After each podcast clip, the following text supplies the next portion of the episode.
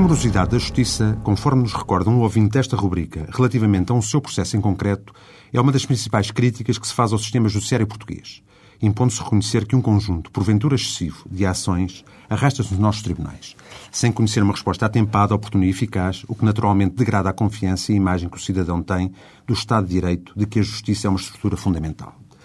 Sem esquecer que uma grande fatia dos processos judiciais que correm nos tribunais portugueses conhecem um período médio de vida aceitável e que muitas das casas da justiça funcionam bem, importa fazer um esforço concertado para agilizar, optimizar e acelerar, em termos gerais, e sem prejuízo dos casos que verdadeiramente justificam uma maior demora, a capacidade e qualidade de resposta do sistema. Os tribunais do trabalho sempre foram, salvas sempre lamentáveis exceções, dos tribunais que mais rápido e adequadamente foram satisfazendo a procura da justiça laboral. Cenário esse que, de alguns anos para cá, tem-se vindo a alterar negativamente, em virtude designadamente de diversas intervenções avulsas a que tem sido sujeito por parte dos poderes legislativo e executivo. Desde a alteração das regras de apoio judiciário e da introdução da reforma executiva, sem se olhar devidamente para as características muito específicas do universo laboral e dos trabalhadores e sinistrados que se dirigem à Justiça do Trabalho,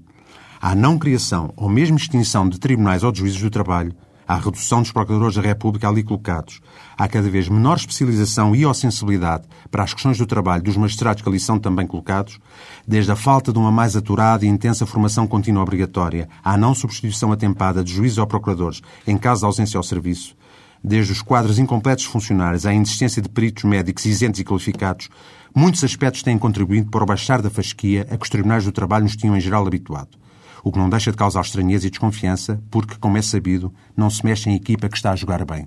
a não ser que estivesse a jogar bem demais.